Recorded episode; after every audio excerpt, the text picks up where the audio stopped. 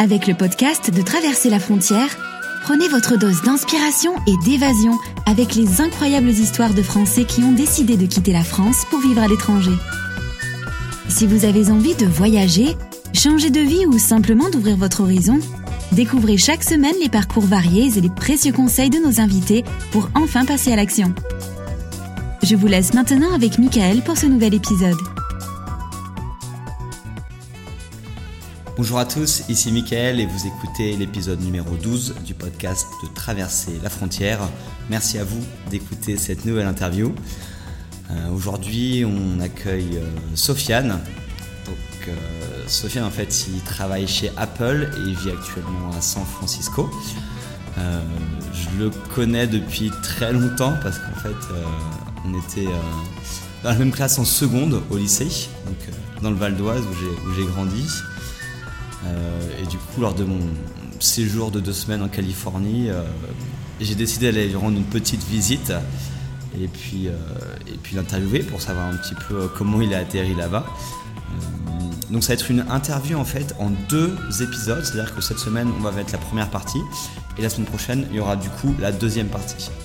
Donc, voilà, pour cette demi-heure, en fait, on va parler du parcours de Sofiane, donc notamment savoir ce qu'il a fait en France, ses études, pourquoi il a décidé ensuite d'étudier euh, à l'université de Stanford euh, en Californie. Euh, il va nous expliquer un petit peu euh, voilà, comment ça marche pour y appliquer, combien ça coûte, euh, comment est la vie sur le campus, etc. Euh, et ensuite, on va aborder son intégration en fait chez Apple, donc un petit peu savoir comment il a fait pour trouver un stage et comment il a réussi à faire pour, euh, pour trouver un job euh, chez Apple tout simplement. Euh, et la semaine prochaine, on évoquera euh, la suite, euh, notamment un peu plus sur l'expatriation euh, à San Francisco. Donc voilà, c'est parti pour l'interview. Euh, J'espère que ça va vous plaire. À tout à l'heure. Salut Sofiane, Salut Mickaël, ça va? Ça va et toi? Ça va. Euh, merci de, de m'accueillir chez toi à San Francisco pour pouvoir faire cette interview. Euh, bon, on se connaît depuis, euh, depuis un petit moment puisqu'on a passé euh, quelques années au lycée ensemble. Ouais, Et donc on se retrouve après, euh, après une bonne dizaine d'années à San Francisco. C'est euh, c'est fou hein, c'est euh, ouais. assez fou, ouais. Du coup, qu'est-ce que tu fais à San Francisco, Sofiane? Bon, alors à San Francisco, en fait, je travaille. Alors pour l'instant, je travaille, je travaille pour Apple. Et en gros, bon, je travaille sur l'aspect, je, tra- je travaille sur la fabrication des produits d'Apple. Donc en gros, je travaille sur la prochaine génération de produits. Donc les produits qui sont pas encore annoncés, on- les publics en général le connaissent, pas ce qu'on fait. Et, euh, et en fait, euh, je travaille entre les, équi- les équipes de design, de conception, donc, qui sont tous basées en, en Californie, à Cupertino. Vous savez, c'est marqué là, sur les des iPhones, c'est marqué euh, Design in California euh, et souvent Made in China. Ouais. Ben voilà, moi, en fait, cette phrase résume bien ce que je fais en fait. Donc, je bosse avec les designers en Californie, mais je bosse aussi avec les usines en Chine. Du coup, je passe pas mal de temps euh, entre, euh, voilà, entre la Chine et la Californie. euh, et en gros, moi, je bosse à chaque fois qu'il y a un truc un peu compliqué. À chaque fois qu'il y a un nouveau produit qui sort, bon, bah, par exemple, un nouvel iPhone, bah, on voit bien les produits sont toujours plus fins, mieux conçus. Euh, euh, des belles courbes, il n'y a rien qui dépasse et machin. Bon, ça, c'est pas facile à faire. Et à chaque fois, on sait jamais comment on va faire ça. Bon, bah voilà, moi, ce que fait mon équipe, c'est que. euh, on trouve des moyens de les fabriquer. Voilà, on trouve des moyens de, de rendre le truc faisable, en fait. Ok. Donc c'est toi, ton Euh. équipe, en gros, qui est en charge de rendre les produits Apple, on va dire, euh, plus jolis, plus fonctionnels. euh. Bah, on va dire. Ouais, et surtout trouver, trouver des moyens de le fabriquer. C'est vraiment. Je travaille quand même pas mal avec les designers et j'influence un peu le design, mais, mais c'est plutôt une fois que le design est figé. euh, bah, comment on va le faire pour le fabriquer euh, et pour le fabriquer à temps? Enfin, on l'a vu pour l'iPhone, l'iPhone 6, on en a délivré à, à 10 millions la, pre- la première semaine. Bon, bah, voilà, on en a délivré 10 millions parce que mes machines étaient prêtes à temps et tout, voilà. Et en gros, voilà, l'idée c'est euh, comment le fabriquer à temps, dans les temps, et avec les volumes qu'on a, qui, sont, qui sont gigantesques, et avec la qualité qu'on a qui est, qui est, enfin, qui est incomparable avec ce que fait la, la concurrence au niveau du, voilà, au niveau du niveau des détails, du, soin en détail, machin, bon, et, et, euh, voilà, du coup, ça, ça rend la chose euh, assez, euh, ça rend la chose assez, euh, assez, euh, comment dire Je ne trouve pas le mot. c'est pas grave.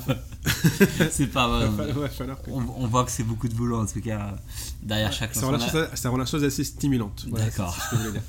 Du coup, oui. Ok. Euh, alors, avant de venir euh, aux États-Unis, qu'est-ce que tu as fait? Tu as fait des, des études d'ingénieur en France, c'est ça? Alors en fait, oui, donc j'ai fait le, le parcours un peu classique, euh, enfin bon, un des parcours, un des grands parcours classiques d'ingénieur français. Donc j'ai fait, j'ai fait une prépa, j'ai redoublé ma prépa. Euh, j'ai fait, euh, euh, ensuite j'ai fait l'école d'ingénieur. Donc je suis allé en mine de Saint-Étienne. Je suis allé à l'éc- à l'école des mines de Saint-Étienne. voilà, donc trois ans. En fait, j'ai fait un peu plus de 3 ans parce que, parce que j'ai pris du temps, j'ai pris j'ai fait une espèce de semi-année de césure au milieu, avant mon stage de fin d'études. j'avais, j'avais, j'avais pas mal de petits projets que je voulais accomplir. L'un, d'entre, eux, c'était de traverser la France à vélo, euh, bon, ce que j'ai fait à moitié plus ou moins. Euh, mais c'était, voilà, donc du coup, ouais, je me suis pas mal amusé, voilà, c'était bien, c'était, intéressant. Euh, et en fait, après ça, donc voilà, j'ai fait mon école d'ingé. Donc j'avais, en sortant de mon école d'ingé, voilà, j'étais, euh, bon, voilà, j'étais ingénieur. euh, Tu étais ingénieur Bon, spécialisé, généraliste C'était quel, bah, j'étais ingénieur généraliste, mais avec quand même une, petite euh, spécialisation en mécanique. Euh, mais sur des aspects vraiment théoriques, vraiment an- analytiques. quoi. Et c'est un peu comme ça. euh, moi, le sentiment que j'ai, c'est que dans les grandes écoles à, la française, on a tendance à énormément favoriser l'aspect théorique, l'aspect analytique, l'aspect. Pardon. Et ça commence à la prépa, voilà, où on, on devient très très fort pour analyser les choses, plein de données, des nuages de données, voilà. Mais, euh, mais il me manquait quelque chose. Moi, je sentais que personnellement, je voulais, euh, je voulais développer plusieurs choses. Euh, Pardon. Un petit peu d'eau. Euh, je voulais développer à la fois bon, mon côté artistique. voilà, j'ai toujours aimé dessiner, j'ai toujours aimé la musique, j'ai toujours aimé les films. voilà, j'avais envie de faire des choses un peu plus de ce côté-là. Enfin, c'est des choses que mon espèce d'élan artistique, c'est un élan que j'ai un peu mis en sourdine pendant mes études. Et, euh, et voilà, en fait, au, bout d'un moment, j'en avais marre et je voulais un peu voir comment est-ce que je pouvais trouver des moyens de me lier ça intégrer ça à ma, ma formation, quoi. Et en plus de ça, je voulais aussi bah, avoir, voilà, travailler plus sur des aspects pratiques. Et je voulais, je voulais un peu partir, je voulais partir à l'étranger, je voulais voir autre chose. euh, euh, du coup, j'ai regardé un peu des masters qui me. J'ai commencé à chercher des masters qui me, qui me, qui me permettaient de faire ça. Et, euh, et j'ai convergé vers deux masters. L'un à Stanford euh, en, Californie, l'autre à Londres euh, au Royal College of Art. Donc ils sont des masters en design euh, qui ont une comme spécificité de mêler les aspects de mêler ingénierie et art, ah, pardon, ingénierie et art en fait, et business un peu aussi en même temps. Et du coup, du coup voilà, j'ai postulé aux deux masters, j'ai été pris aux deux. Et, euh, et je me suis dit que bon, c'était pas mal d'aller en Californie. je me dis que Londres c'est cool, mais c'est juste la porte à côté, c'est trop proche quoi. Ouais, ouais, c'est sûr. Et je pense que le, le temps aussi est un petit peu différent entre les, C'est vrai. entre les, C'est deux, vrai, aussi. les deux villes.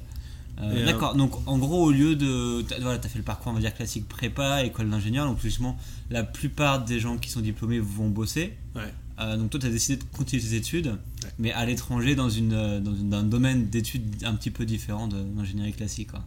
Pas mal différent. Ou en fait, oui, c'est ça. Bon, alors j'avais quand même. J'ai eu un Master of Science euh, à, à Stanford. Bon, dans les faits, la plupart des cours que j'ai pris, c'était plutôt des cours soit très manuels, soit des cours de création, des cours d'art. euh, j'ai pris des cours d'animation, j'ai pris des cours. euh, Alors pour le coup, la, chose à Stanford, c'est qu'on peut faire ce qu'on veut. hein. C'est une fac privée, c'est moi qui paye pour mes études et, bon, bah, je peux choisir à peu près les cours que je veux. C'est pas complètement vrai dans tous les masters, mais dans mon master, les profs étaient assez, euh, flexibles là-dessus. Donc, je me suis vraiment fait plaisir. Donc en gros, j'avais peut-être un tiers de mon temps, je le passais à faire donc, dans le bâtiment d'art et je faisais. donc voilà, j'ai pris un cours d'animation, j'ai pris des cours de, j'ai pris des cours de design, mais, mais sur, enfin, sur les aspects vraiment. euh, euh, les aspects basiques du, design, qu'est-ce que c'est qu'une forme, qu'est-ce que c'est qu'un contraste, qu'est-ce que c'est que les couleurs, comment on obtient les couleurs, enfin vraiment des trucs comme ça. Euh, Donc un tiers c'était voilà des cours d'art, l'autre tiers, le deuxième tiers c'était des cours de plutôt de fabrication, donc, mais, mais pas d'un point de vue industriel, plutôt d'un point de vue bon bah voilà, tu veux fabriquer une table en bois, bon bah comment tu vas t'y prendre? Et genre on avait un atelier en fait avec de quoi travailler le bois, de quoi travailler le métal, de quoi travailler des bijoux. Et j'ai pris pas mal de cours dans ce coin ou euh, dans, sur ça où, euh, bah, voilà, j'ai fabriqué pas mal de trucs en fait. Et je passais du temps à l'atelier sur un, sur un tourneur, sur un fraiseur, sur euh, bref, hein, des choses.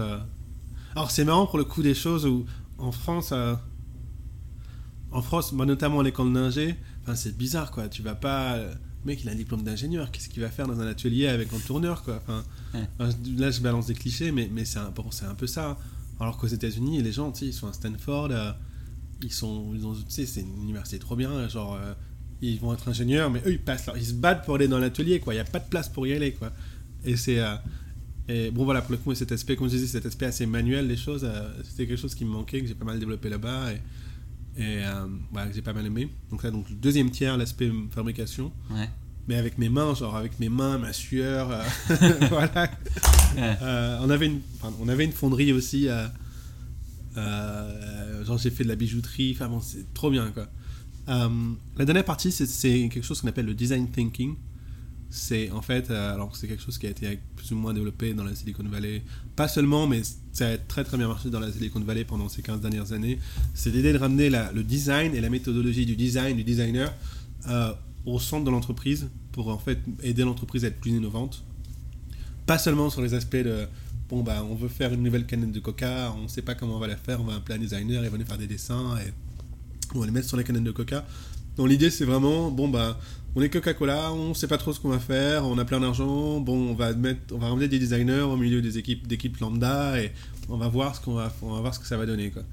Euh, voilà, du coup, c'est des cours dans lesquels on, bah déjà extrêmement basé sur, euh, on est, enfin dès le début, on est dans des équipes pluridisciplinaires où genre c'est moi, un mec, un avocat, un médecin et, un mec qui fait du, code, un développeur, et on nous demande de bosser sur euh, je sais pas, un système. Avez fait un projet vachement intéressant sur, euh, sur des fours euh, résoudre le problème euh, en Birmanie où en fait on compte que les familles birmanes n'ont pas de.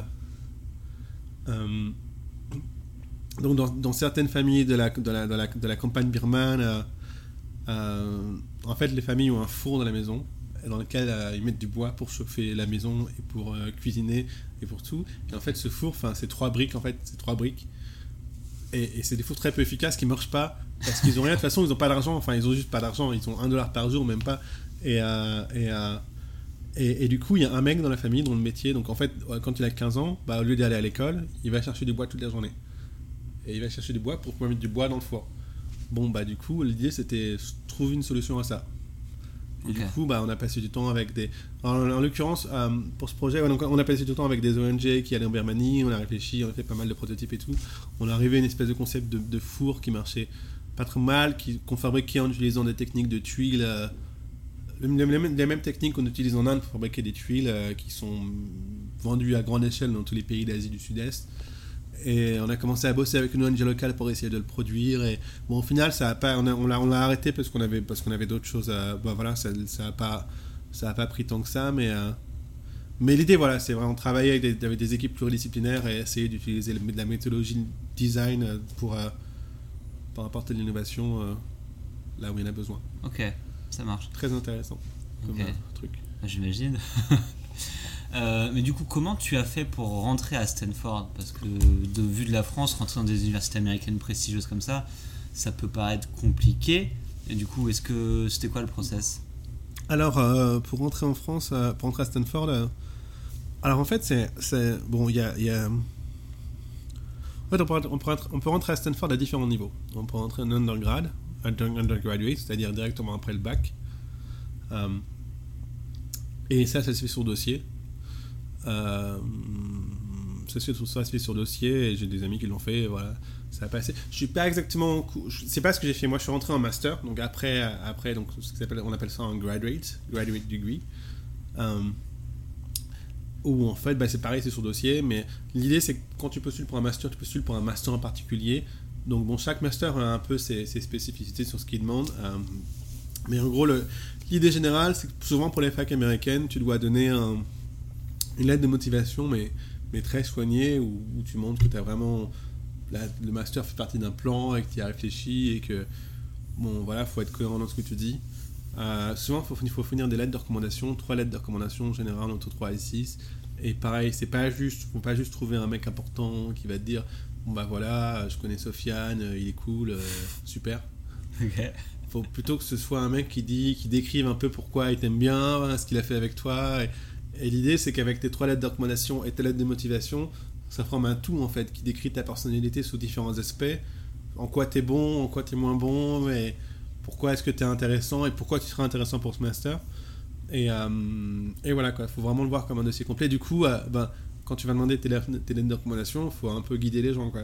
Tu peux leur dire bon ben voilà, ce serait, on, a, travaillé là-dessus ensemble, ce serait bien si tu peux parler de ça, et, sans forcément écrire l'écrire pour eux quoi, mais mais euh, mais voilà les guider un peu pour qu'au final ça donne un aspect euh, tu passes bien. Donc, donc voilà, donc il y a l'aide de recommandation, l'aide de motivation.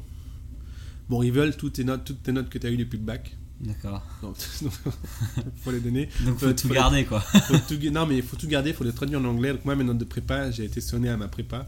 Alors pour le coup, le, alors, le site de l'école polytechnique a un guide pour postuler euh, à la fac, dans les facs américaines qui est très très bien faite, dans lesquels ils expliquent comment faire traduire ces, ces- ces- ces bulletins de notes de prépa pour, pour, pour, entrer, pour entrer dans une fac américaine. Et, euh, et ils t'expliquent comment... Alors c'est compliqué parce qu'en France, on utilise des notes de 0 à 20.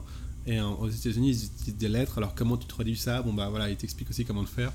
En gros, si tu si t'es dans les 10% des premiers, bah t'as A.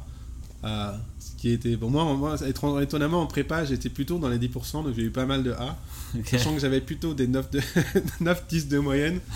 Bon, pas tout le temps, pas dans toutes les matières, mais, mais, genre, mes bulletins américains avaient, avaient une bien meilleure euh, gueule que mes bulletins français. hein. C'était assez marrant. Euh, donc voilà, toutes les, toutes les notes qu'il faut. Il faut aussi passer un truc qui s'appelle le, GRE, le GRE. C'est comme le Taj Mahal, c'est un test. euh, C'est un test pas trop, pas trop dur. Il y a un test de maths, d'anglais et, de, une, rédaction, une rédaction en anglais. Alors l'idée, quand on est quelqu'un qui postule pour une fac d'ingénieur, pour une fac plutôt scientifique, bon, bah en fait, on, se fait défoncer en anglais par rapport aux anglais normaux qui, postulent. On se fait défoncer en, vocabulaire. La partie vocabulaire, c'est un truc où on te dit, on te donne un mot que tu connais pas, et ensuite on te donne cinq mots que tu ne connais pas. On te dit, parmi ces cinq mots, lequel de ces cinq mots est, le- est le plus éloigné du mot, euh, est le, est plus genre, elle, elle- elle- a un sens qui est vraiment plus proche du contraire du mot qu'on t'a donné en premier que tu connais pas non plus. Bon bah voilà, ça ressemble à ça, et comme ça, t'as, t'as, 100 t'as, je sais pas, t'as 50 questions. Bon, c'est pas si dur que ça, mais c'est quand même assez dur. Et, et bon, ça se prépare, tu as des listes de vocabulaire que tu peux apprendre et tout, et ça, ça t'aide pas mal. Euh, bon, dans les faits, moi, moi ce qu'on m'a dit, ce qu'ils conseillent aussi, pareil, sur le même site de l'école polytechnique, c'est de, de, cartonner la partie maths, qui est pas très dure, c'est des maths de collège, c'est des maths de troisième. Mais euh, il faut aller vite. C'est comme le code de la route, en fait. hein.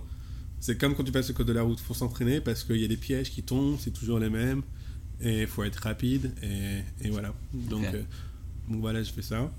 Il faut passer le TOEFL, qui est un test d'anglais. En général, les, les facs prétendent qu'il n'y a pas, elles n'ont pas de barre de barrière limite. Bon, si tu passes le test euh, Internet Based Test, qui est noté sur 120, euh, c'est bien d'avoir de 90 en général, mais euh, mais c'est pas en général. les- moi, de ce que j'ai vu à Stanford, les facs s'en moquent un petit peu, quoi. Mm, Elles savent que tu te débrouilleras mieux en arrivant euh, sur Ouais. place, quoi. Elles veulent pas que tu sois complètement perdu en anglais, mais euh, c'est pas très grave si euh, bah voilà, si, si t'es pas très bon en anglais, si c'est pas si pas super si pas, si pas super fluide, c'est pas dramatique. Ouais. Donc euh, et moi pour Stanford pour mon master en design, je devais fournir un portfolio en plus. D'accord, ok, donc selon les spécialisations, Ouais. tu vas avoir d'autres choses en plus. euh, Et en plus de ça, donc il, il, sé- il- il sélectionne une première, genre peut-être une trentaine de candidats, puis ensuite il leur, fait passer des- il leur faut passer un entretien. Alors moi c'était par Skype. Ouais. Donc voilà, ça s'est bien passé. hein. J'ai pas mal flippé pas mal avant, mais, mais bon, ça s'est mal- ça s'est- ça s'est bien passé.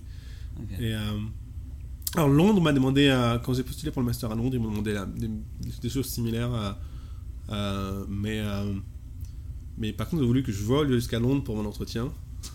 Bon, du coup, je suis allé à Londres, c'était cool. hein. Je, suis- je me suis bien amusé. Euh, Ok. Et du coup, en termes de frais de scolarité, donc ça, ça fait un master de deux ans. Ouais.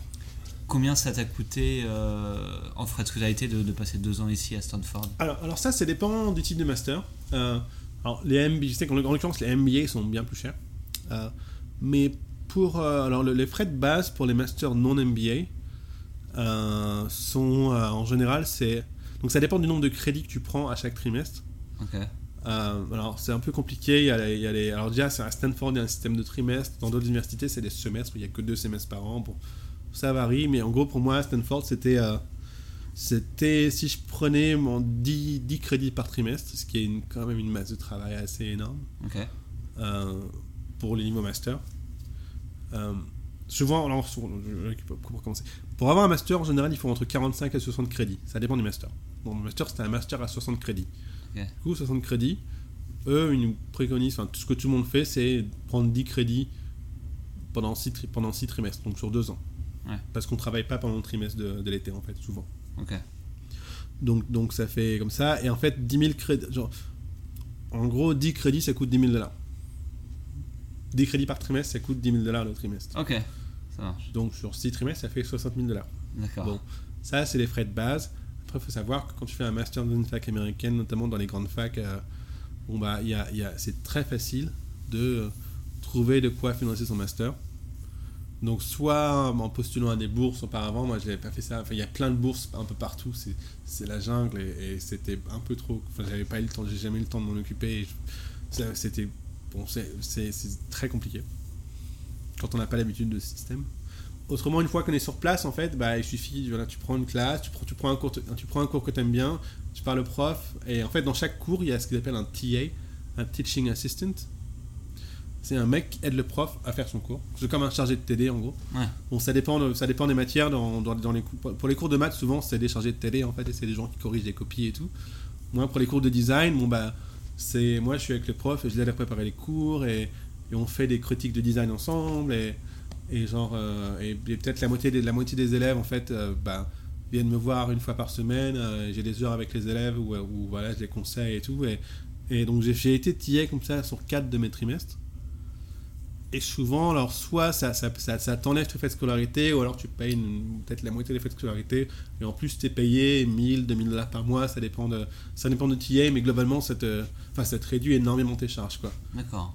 Ça te réduit énormément tes, tes frais. T'as le moyen d'être euh, assistant professeur ou chargé de TD et, euh, et d'avoir des bourses aussi qui, qui existent si on, si on recherche bien. Quoi. Ouais. Et il y a plein, de gens qui trouvent des, enfin, qui, qui se débrouillent, notamment, notamment, c'est encore plus simple quand les gens se dé- dirigent vers une thèse, où en fait ils payent pas de frais de scolarité du tout. Du début à la fin, ils sont couverts par, parce qu'ils font de la recherche. Ça, alors, tu peux aussi faire de la recherche pour un prof, et c'est pareil, ça te prend, alors, c'est censé te prendre entre 10 et 20 heures par semaine supplémentaires. Euh, donc en, addition- en- en plus de ton master, euh, donc juste pour travailler. Et, mais, mais par contre, euh, bon voilà, ça, voilà, ça te paye tes frais de scolarité, donc c'est, Ok. Mais voilà, du coup, c'est très, un système très très cher, mais, euh, mais au niveau master, en tout cas, c'est si tu, ouais, voilà, tu peux trouver des moyens de, voilà, on peut trouver des moyens de, de, de faire baisser le prix jusqu'à le rendre gratuit. Ouais. C'est un peu dur quand on connaît pas le système du tout, mais, mais ça se fait. Du coup, c'est toujours ça. C'est quand, quand, quand on s'intéresse à un master en particulier, une fac, c'est toujours bien de parler à des Français qui l'ont fait ou des gens qui sont sur place. Bon, je parle français parce que bon, du coup, ce sera plus facile de parler avec des Français, je pense.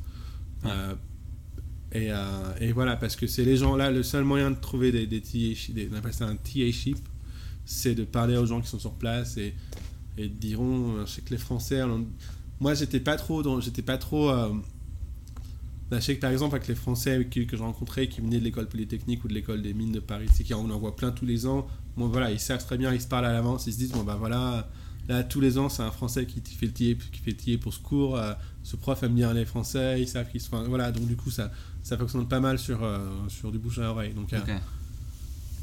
Ça Voilà. marche. ça a beaucoup de parler aux gens. ok.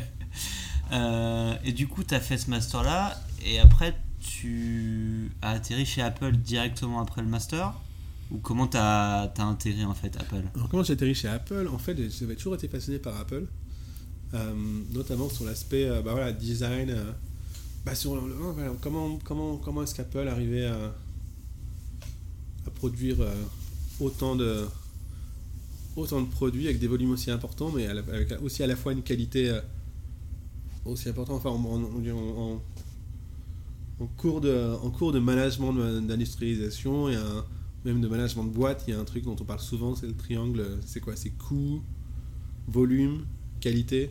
C'est dur d'avoir tout en même temps. Ouais. Bon, bah, Apple, bon, bon, les coûts sont un peu plus chers que. Enfin, sont un peu plus chers. Ils peuvent paraître chers, mais, mais globalement, enfin, la, la qualité, la, enfin, t'as la qualité et les volumes en même temps, et c'est enfin, c'est extrêmement dur de le faire. Bref. Du coup, j'étais intrigué par ça, donc, euh, donc je me suis arrangé pour faire un stage Apple euh, à la- entre mes deux années à Stanford. Euh, et alors, comment, comment, j'ai, comment je trouve un stage chez Apple? Euh, Bon, déjà, alors Stanford, c'est à côté d'Apple, donc ça, ça aide pas mal. Plein d'anciens de Stanford qui bossent chez Apple. Euh, et alors, il y, avait une- il y avait un forum des métiers, en fait, où Apple était présente, donc j'ai, j'ai été... j'ai été... je suis allé, j'ai parlé au mec d'Apple, je lui ai dit bon, bonjour, je m'appelle Sofiane. euh, voilà. Il y avait une vous. queue, alors déjà, j'arrive au forum d'NT, il y avait une queue devant le truc d'Apple. Donc j'ai failli pas y aller, il y avait trop de gens. Bon, je fais la queue, j'arrive. euh, Donc le mec, clairement, m'a laissé deux minutes. Il m'a dit, bon, bah, t'as deux minutes. J'ai dit, ok, bon, voilà. Je lui ai dit ce que je vous ai dit à l'instant sur la production, la qualité. Je trouvais ça intéressant. Voilà, cette dualité chez Apple. Le mec me dit, Hum, intéressant. Euh, je lui ai dit, euh, bon, euh, il m'a regardé, il a regardé mon CV. J'avais eu une ou deux expériences avant. euh, genre, j'avais bossé au Brésil, j'avais fait un stage au Brésil, en- pareil, sur, le- sur l'industrialisation, de, enfin, dans, une, voilà, dans une usine. Donc, le mec avait bien aimé ça. Euh, notamment parce que le, voyage, ça reste une composante assez énorme dans mon travail en ce moment. Donc, c'est bien, j'aime bien les gens qui sont à l'aise à l'international. Euh, et euh, bon, voilà, le mec m'a bien aimé, donc il a transmis mon CV à plusieurs équipes. Une semaine plus tard, j'ai reçu un coup de fil. euh, bon, bah voilà, il y a, y a machin, une telle équipe qui veut passer un qui veut, qui veut entretien. Euh, ça s'est fait assez vite en fait. C'était assez tard dans le planning des- des- des- du recrutement de stage. Donc, euh, donc j'ai eu un entretien par téléphone euh, que j'avais du coup préparé genre euh, comme un dingue. Genre, et et c'est passé quoi. Genre une, deux jours après, le mec m'a dit Bah ouais, c'est bien, le mec veut t'embaucher. Donc j'ai fait mon stage chez Apple. Ça s'est bien passé. À la fin, j'ai eu une offre d'embauche. Et, euh, et voilà quoi, je suis rentré. du coup, maintenant je suis là. D'accord, ouais, ça paraît simple comme ça, mais, Ça euh, paraît simple. Mais, euh, mais bon, il y a beaucoup de boulot derrière, beaucoup d'études et, euh, et voilà, il y a de la préparation aussi pour, pour rentrer chez Apple. Et du coup, euh, ça ressemble à quoi de bosser euh, chez Apple? Parce que de la France, pour nous, ça paraît un petit peu genre le job de rêve de, de, de bosser là-bas, mais du coup, euh, comment s'organise un petit peu le travail Quelle est l'ambiance Je sais pas comment, comment ça se déroule quoi. Et ben. Donc globalement, c'est assez cool. Et voilà, la première partie de l'interview avec Sofiane est maintenant terminée. J'espère que ça vous a plu. Euh, vous retrouverez du coup, la semaine prochaine la deuxième partie de l'interview. Donc on évoquera beaucoup plus en fait euh, le travail que fait euh, Sofiane chez Apple. On parlera bien sûr de la vie à San Francisco et en Californie. Et on parlera aussi beaucoup de l'expatriation aux États-Unis, notamment en termes de formalités administratives, de visa, avec tous les conseils que, peut vous donner Sofiane avec son expérience là-bas. Merci à lui d'avoir euh, participé au podcast. Merci à vous d'avoir écouté et on se retrouve du coup la semaine prochaine. À bientôt.